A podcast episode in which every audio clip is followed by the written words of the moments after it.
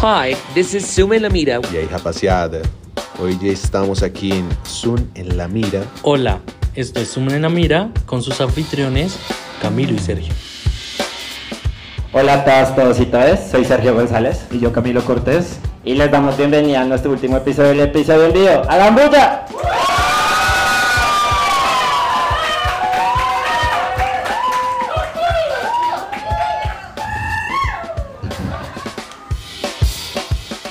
La magia del cine y la televisión a menudo capturan la esencia de la vida cotidiana de maneras que nos resultan sorprendentemente familiares, ya sea el amor apasionado, la pérdida desgarradora, la épica lucha contra la adversidad o simplemente esos momentos cotidianos que nos hacen reír o reflexionar. Las historias en la pantalla a menudo se entrelazan de manera asombrosa con nuestra propia narrativa.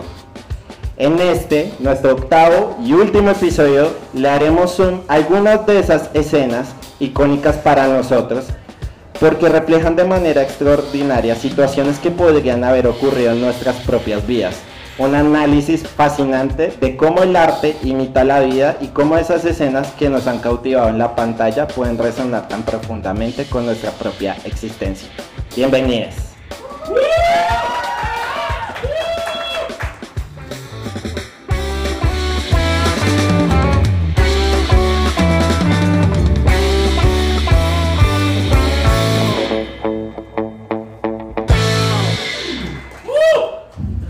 Bueno, eh, el octavo episodio, el último, en vivo por primera vez. Estamos muy felices de que estén todos acá, de que nos escuchen eh, también, de que nos hayan acompañado en todo este, en este largo recorrido que fue este segundo semestre. Un año, cerrando también un año de la idea. Eh, ojalá que nos hayan podido eh, acompañar acá en vivo y nos vuelvan a escuchar. Eh, pero nada, vamos a empezar entonces. La idea del capítulo es hablar un poco de cómo a veces el cine refleja en efecto la realidad nuestra. Eh, muchas veces nosotros decimos como esto que yo estoy viendo en pantalla, en efecto como que yo lo he sentido o lo he vivido. Eh, el ejemplo más claro que nos hemos puesto a, a decir muchas veces es en, en En Busca de la Felicidad, eh, el momento este en el que Will Smith sale de, de lograr como este éxito profesional y como que lo aceptan en el trabajo y hace esta cara que es como, como se volvió un meme de GIF. Eh, como felicidad, así es ¿eh? como este momento de mi vida se llama felicidad, es algo así, como qué momentos de nuestras vidas más o menos reflejan esto que hemos visto en pantalla y cómo uno se siente identificado por esto. Muchas veces a lo largo de los episodios hemos hablado mucho de la identidad, de la importancia de la identidad reflejada en las pantallas, porque eso ayuda como, es como un, eh, un ciclo o un círculo virtuoso que ayuda a que las personas que no se sienten identificadas lo suficiente logren verse reflejadas en la pantalla y eso es básicamente lo que queremos buscar hoy. Así como el episodio final de la primera temporada, que es nuestro favorito, que es muy reflexivo, porque trajimos esa primera vez que vimos una serie o esa primera vez que vimos una película. eh, este va a ser así un reflexivo. También trajimos storytellings. La idea es que trajimos dos escenas y vamos a leer los escritos que hicimos. Cuando acabemos, vamos a interactuar con alguien del público de qué le pareció o si hay alguna escena de alguna película o serie que también le refleje mucho su vida. Pues nada, pues básicamente es un episodio bonito y especial y espero que les guste. Camilo y yo escribimos por separado las escenas. Es la primera vez que no hacemos No algo en conjunto. otro, sí. No sabemos qué va a decir el otro. No sabemos qué va a decir el otro, entonces tengo un tris de nervios, pero pues, bueno. Aquí no es nada malo. Empecemos. El primero en pasar va a ser Camilo. Una de las cosas principales que genera el cine, el séptimo arte, es la conexión con nuestra realidad, incluso a través de la abstracción de la misma.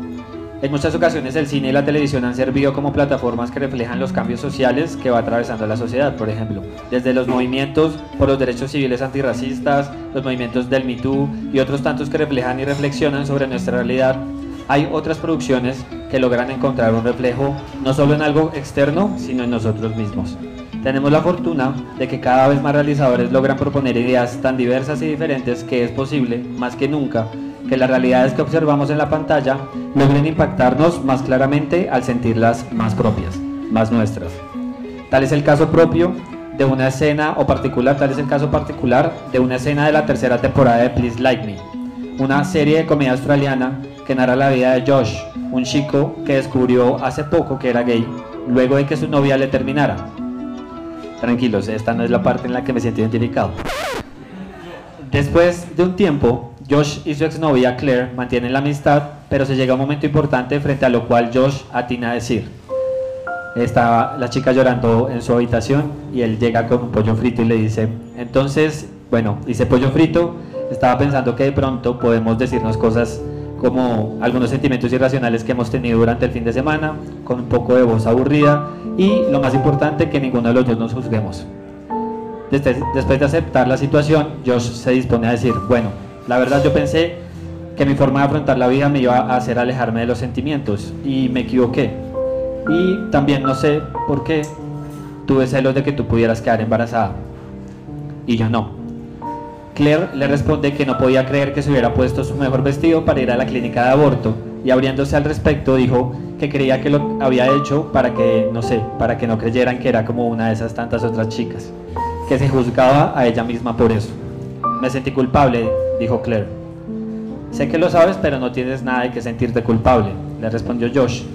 Lo sé, quizás no culpable, es como que ya todo está jodido, es que es como que ya, ya somos adultos. Josh le dice, y aquí no traduje, shit is getting real. Cuando hablé con Caro, una de las amigas que me trajo la vida desde hace más de 15 años, sobre uno de los momentos más tristes y extraños de mi vida, concluimos la conversación de una manera muy similar, una resignación con pecho abierto, como dispuesto a lo que se viniera si era del lado de personas como Josh y Claire, pero sostenido por la poca experiencia que tan pronta y tan rápidamente nos estaban enfrentando a tomar decisiones y a vivir vidas que no nos habíamos soñado en los 19 años de vida que nos precedieron. Lo que se dijo esa tarde quedará en mi cabeza como la escena de la explosión de la bomba atómica en Oppenheimer.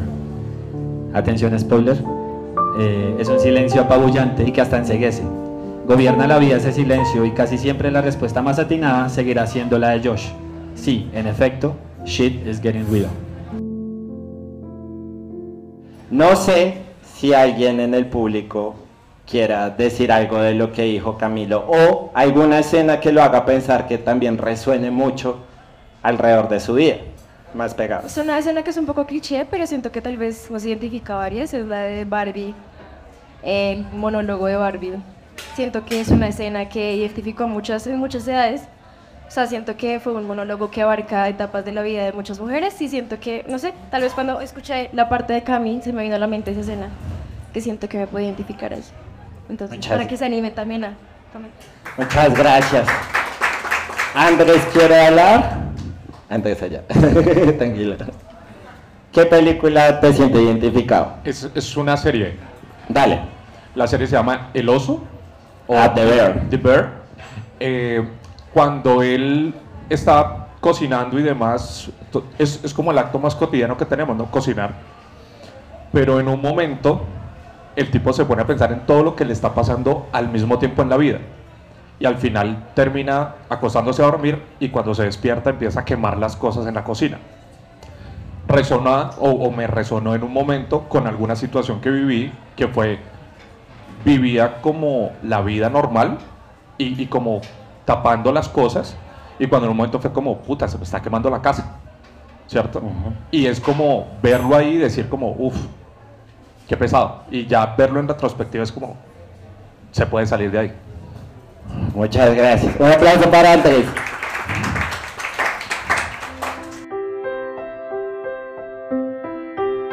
Reflexionar sobre las escenas que han, plasmado la realidad que he vivido en los últimos 29 años es una tarea difícil, aunque varios momentos de series como Friends, How I Met Your Mother, The Good Place, Skins y Fleabag se asemejan a experiencias vividas, hay una escena que resuena constante en mí, el discurso de graduación de Rory Gilmore en Gilmore Girls. Este discurso evoca sentimientos de agradecimiento y la búsqueda constante de identidad. Esta serie narra la relación entre una madre e hija a lo largo de siete años. La escena que destaco ocurre al final de la tercera temporada. Los personajes se conmueven al escuchar el sencillo pero emotivo discurso de Rory Gilmore que expresa su gratitud y la búsqueda de identidad. Dice así, Director Charleston, profesores, compañeros de estudios, familiares y amigos, bienvenidos. Nunca pensamos que llegaría este día. Oramos por su rápida entrega. Tachamos días de nuestros calendarios. Contamos horas, minutos y segundos. Y ahora que está aquí, lo siento porque significa dejar amigos que me inspiran y maestros que han sido mis mentores. Así que muchas personas que han marcado mi vida y la de mis compañeros de forma impermeable y para siempre vivo en dos mundos.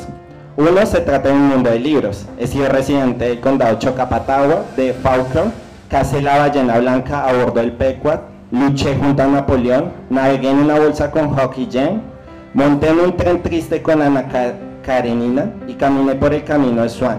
Es un mundo gratificante, pero el segundo es muy superior. El segundo está poblado de personajes un poco menos excéntricos, pero sumamente reales, de carne y hueso, llenos de amor, que son mi máxima inspiración para todo. Richard y Emily Gilmore son personas amables, decentes e infaliblemente generosas. Son mis pilares gemelos, sin los cuales no podría estar en pie. Estoy orgullosa de ser su nieta, pero mi máxima inspiración proviene de mi mejor amiga, la deslumbrante mujer de quien recibí mi nombre y la sangre de mi vida. Lorelai Gilmore. Mi madre nunca me dio la idea de que no podía hacer lo que quisiera o ser quien quisiera ser. Ella llenó nuestra casa, ella llenó nuestra casa de amor, diversión, libros y música. Incansable en sus esfuerzos por darme modelos a seguir desde Jane Austen hasta Eudora Wedley y Patti Smith, mientras ella me guiaba a lo largo de estos increíbles 18 años, no sé si alguna vez se dio cuenta de que la persona que yo más quería ser era ella. Ahí cierra la escena.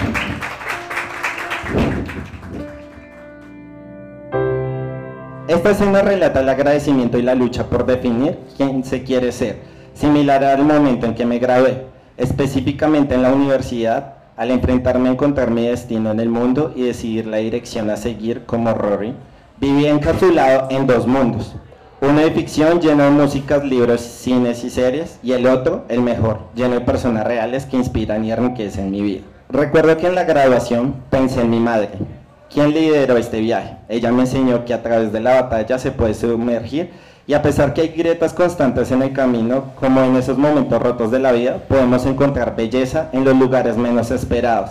Grandes lecciones que llevo aún en mi interior y sin darse cuenta me enseñó a estar más orgulloso de ser profesional a ser orgulloso de ser su hijo. Ella me inspira constantemente a buscar quién quiero ser.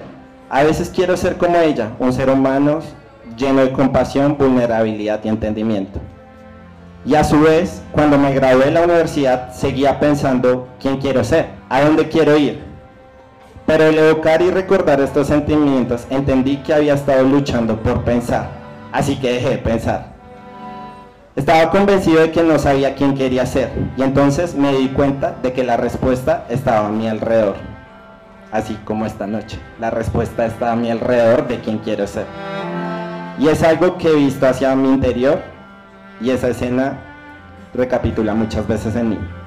Quiero ser alguien que esté dispuesto a perdonar. Quiero ser alguien que se preocupa más por los demás que por sí mismo.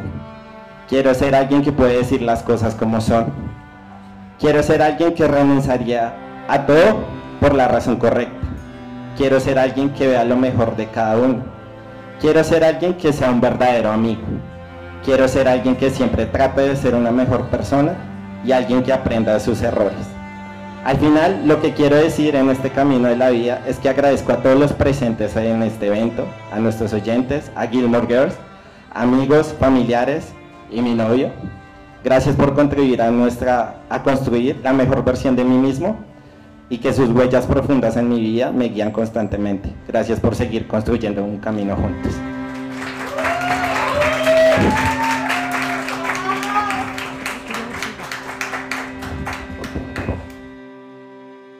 ¿Qué decir? Nada, muy bonito, muy bonito.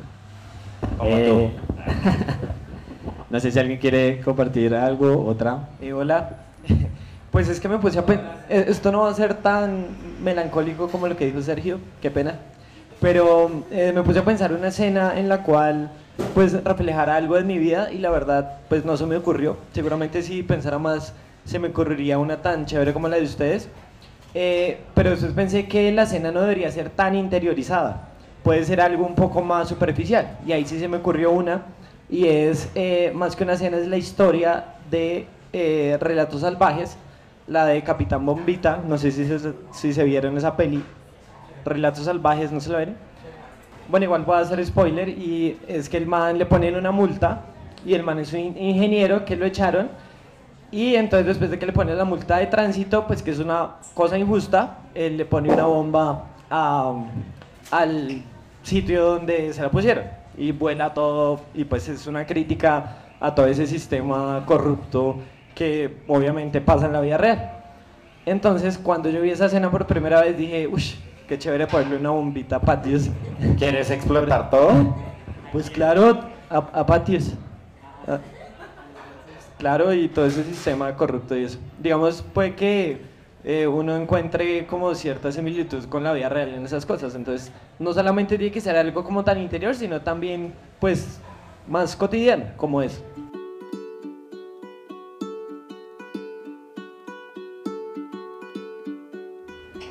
Para la segunda escena hablaré un poco de la película Close del director Lucas Dont, una película que aborda la vida de dos niños en Bélgica que habiendo crecido juntos en su vecindario a sus 13 años, entran a su nuevo colegio donde descubren que el tipo de amistad inocente e ingenua que llevaban no es aceptado por la mayoría de niños en su espacio. Es allí cuando deciden alejarse por pura presión social, sin saber exactamente por qué es que se supone que debían haber tomado esa decisión. Eh, cuando Sergio, aquí presente, y yo empezamos nuestro camino, antes de hacer un podcast o cualquier otro proyecto, estábamos cerca al centro de Bogotá y entre las primeras risas que generaron esos primeros momentos, Sergio tomó la decisión repentina de jugar a las cogidas, de decirme, las llevas y arrancar a correr por la calle 28 cerca al Museo Nacional hasta la carrera quinta. Para los que no saben es una empinada de unos 300 metros. Yo ahora apenas conocí a Sergio, eh, pero para los que ya lo conocen seguramente eso es algo que es natural, es algo que arrancó a correr. O sea, el tipo hizo, persígame. Era como la tercera cita. Yo que no sabía qué hacer, duré unos 20 segundos en entender lo que estaba pasando. Tiempo suficiente para darle ventaja a Sergio, por supuesto. Eh, pero bueno, al final decidí correr. La escena es muy similar a lo que sucedió en Close, porque ellos corren por los, por los campos de flores en Bélgica, que los, pa- los Países Bajos son como muy famosos por los campos de tulipanes y demás. Bueno, la escena a seguir en Bogotá pues no viene a ser la de los campos de flores en Bélgica, como lo fue en la película, ni mucho menos, pero sí me evocó al vivirla y mientras accedía al juego muchas de las cosas que había ignorado por mucho tiempo. La ligereza de la niñez y de los juegos de la niñez, la facilidad con que un momento potencialmente incómodo para alguno de nosotros, como adultos, puede generar sonrisas y felicidad en personas dispuestas a deshacerse de algunos prejuicios, como por ejemplo dos personas de veintitantos años que se habían conocido hace poco corriendo a perseguirse solamente por jugar.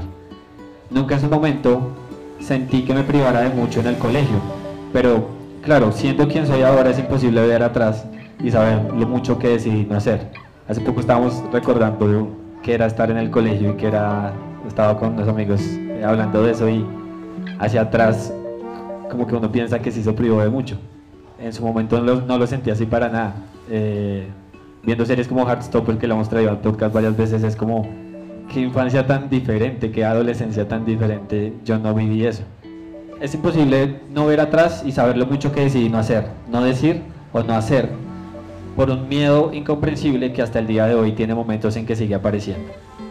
Hoy que estoy donde estoy y estoy con quien estoy, parece que la carrera por perseguirnos, por impulsarnos o por apoyarnos sigue jugándose. Gracias a este proyecto salgo de días de trabajo monótonos o agotadores a trabajar por algunas cosas que había ignorado.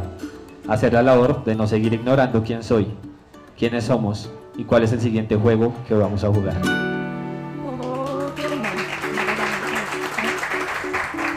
Gracias, Camilo, alias el lindo.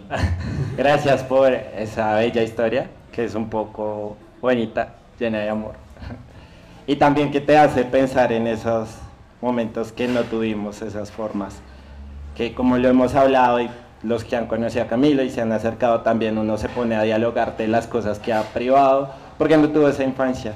Entonces es bonito. Pero lo bueno es que hoy nos estamos dando la oportunidad de construir a tu lado. es. Ah, Alguien quiera. ¿Alguien quiere decir algo? Bueno, todos saben, bueno, los que me conocen saben que, que soy una persona muy de, de musicales y de y como de todas estas cosas como muy, con, muy felices y muy alegres y muy de música y de baile. Pero cuando le estaba hablando de la infancia y del colegio, inmediatamente me acordé de una de mis series favoritas que es Glee. ¿Dónde están los Gleeks? Ah, Ya está, Pau, te amo. Em, y hay una parte, creo que es en la cuarta, quinta temporada, no me acuerdo en qué temporada es, hay un personaje que se llama Karofsky, eh, que tiene muchos problemas de identidad y sufre de mucho bullying cuando, cuando lo sacan del closet a las malas ah, y tiene un intento de suicidio. Eh, y siento que, no sé por qué de cierta forma siempre que vi esa escena y después cuando vimos Glee juntos, cuando ya nos fuimos a ver juntos y, y- y Andrés no la había visto y, y la vimos juntos y, Andrés lloraba viendo esa escena y yo me lo tragaba por dentro y decía, ¿cómo, ¿cómo te hago entender que así me sentía yo en el colegio? Eh, es muy, muy duro, o sea, digamos esa parte de Glee como tan oscura es, es, pero es muy bonito ver, muy bonito ver el desarrollo que tiene después ese personaje y después es ver el desarrollo que tengo yo como persona, es decir, que a mis 26 años vivo con mi esposo y, y soy feliz y tengo una vida tranquila, eh, pero sí, esa escena en definitiva, en definitiva, no sé por qué lo pensé cuando dijiste lo del colegio.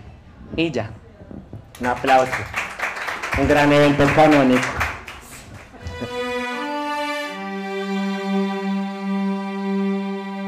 En primer lugar, lograr encapsular una emoción inherente a lo largo de mi vida a través de una escena de película es imposible. Existen muchas sucesiones de imágenes como la, en La Dolce Vita de Federico Fellini o la escena del cine de In the Mood for Love de Wong Kar Wai o el famoso mítico beso de Peter Parker y Mary Jane Watson bajo la lluvia de Spider-Man. Todas convergen a una escena que me transmitió ese sentimiento único y vivido de sentir algo especial por ahí.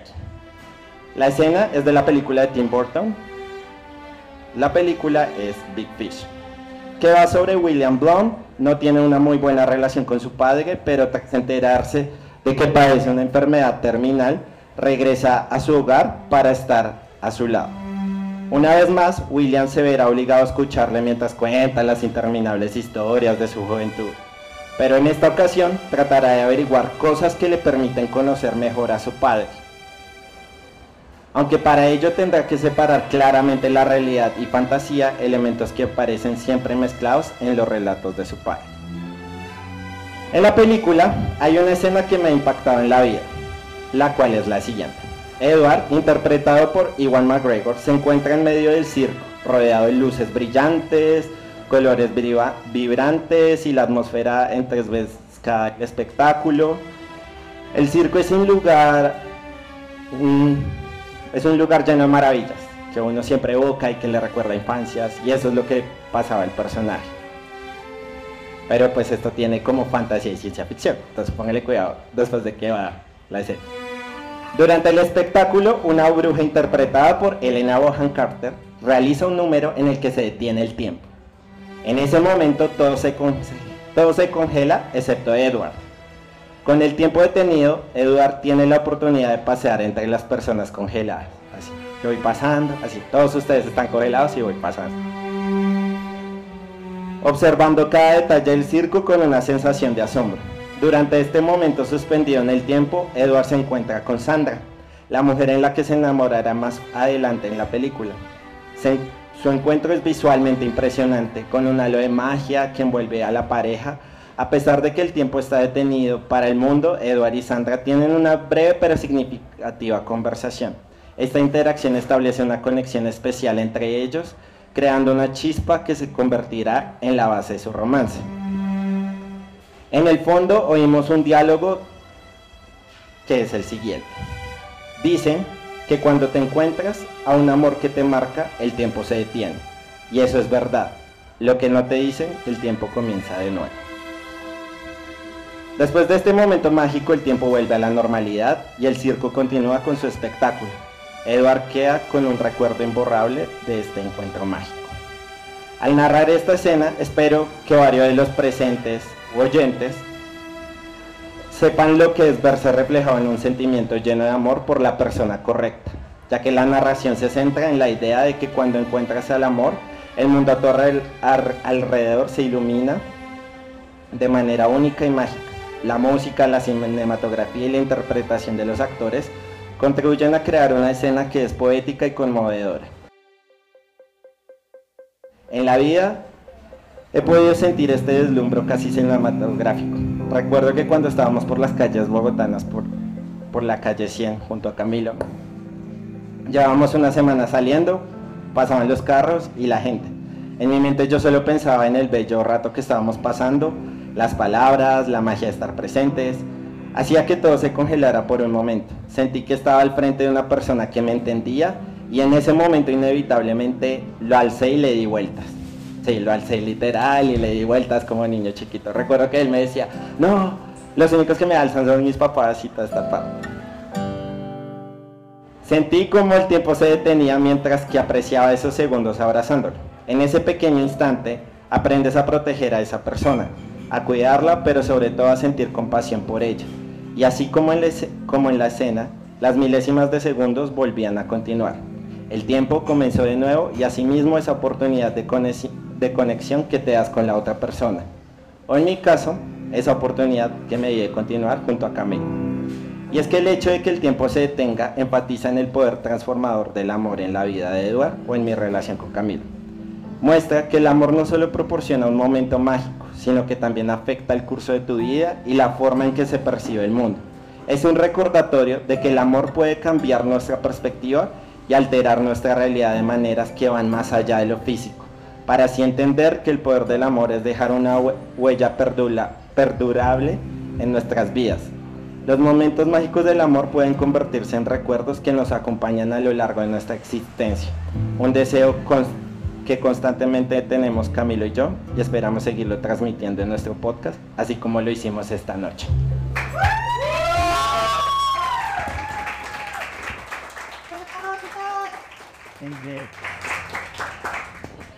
De verdad que no habíamos planeado que la segunda historia fuera lo mismo. Qué chistoso. bueno, muy bonito. Bueno, pues básicamente eso era lo que queríamos hacer. Intentamos mover mucho nuestro interior con estas escenas.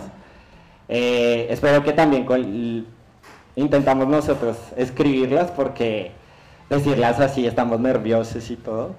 Pero tanto en la escena como de la primera que evoca la amistad, un poco la adolescencia de Camilo, como la mía de la búsqueda de la identidad, o el amor en las dos, es importante, o las que nos compartieron hoy esta noche, también es importante que encontremos esa parte bonita que es el mundo audiovisual, que siempre nos conecta con algo que nos aterriza la realidad y que nos hace reflexionar y pensar constantemente, como puede mostrar Sí, como, ¿cómo se va a llamar este episodio? Cuando el arte imita la vida, porque a veces el arte imita la vida de manera fantástica, que nadie lo cree. Y como lo había mencionado también Santiago, eh, no siempre tiene que ser algo tan profundo, pues obviamente es, es, muy, es inevitable a veces en ocasiones conectarse con, de manera muy profunda con, con algunas escenas o con algunas cosas como lo habéis visto ahorita, como ya lo compartieron. Eh, pero muchas veces el simple acto de, de hacer sentir cosas es precisamente lo que hace del cine el arte que estamos tratando de averiguar y que hemos llevamos todos estos capítulos tratando de, de ahondar un poquito más y de, escudriñar un poco en lo que queremos aprender del arte, eh, sentir con el arte y seguir acompañando nuestras vidas como disfrutando del cine y la televisión como nos gusta a nosotros. Listo. Muchas gracias. Un aplauso. Muchas gracias. Este aplauso también es para ustedes. Para los que perdieron, un aplauso. Y los ganadores, no. Muchas gracias por estar presentes. Estamos contentos de que vinieran aquí. 24 personas es algo muy importante para nosotros y más que en eventos en vivo oye, oír un podcast o dos personas hablar, pues no. Pues lo intentamos hacer interactivo para que tampoco se aburriera, pero muchísimas gracias por apoyar este proyecto. Sí, muchas gracias a todos y nada, ahora en la mira, eh, Vamos a lanzar también nuestra página de Instagram. Seguramente algunos vi por ahí que ya le dieron like sin que, sin que nosotros la hayamos lanzado. No le hemos hecho publicidad. Sí, no le hemos hecho publicidad por eso. Eh, porque queremos esperar la nueva imagen, tener una buena, como todo, sacarlo bien. Entonces, nada, pues ya nos pueden seguir también en arroba sumo en la mira en Instagram. Y desde ahí vamos, va a ver, ¿cómo es que dicen? Se vienen cositas. Exactamente. Muchas gracias. Muchas gracias. Chao a todos. Adiós a todos.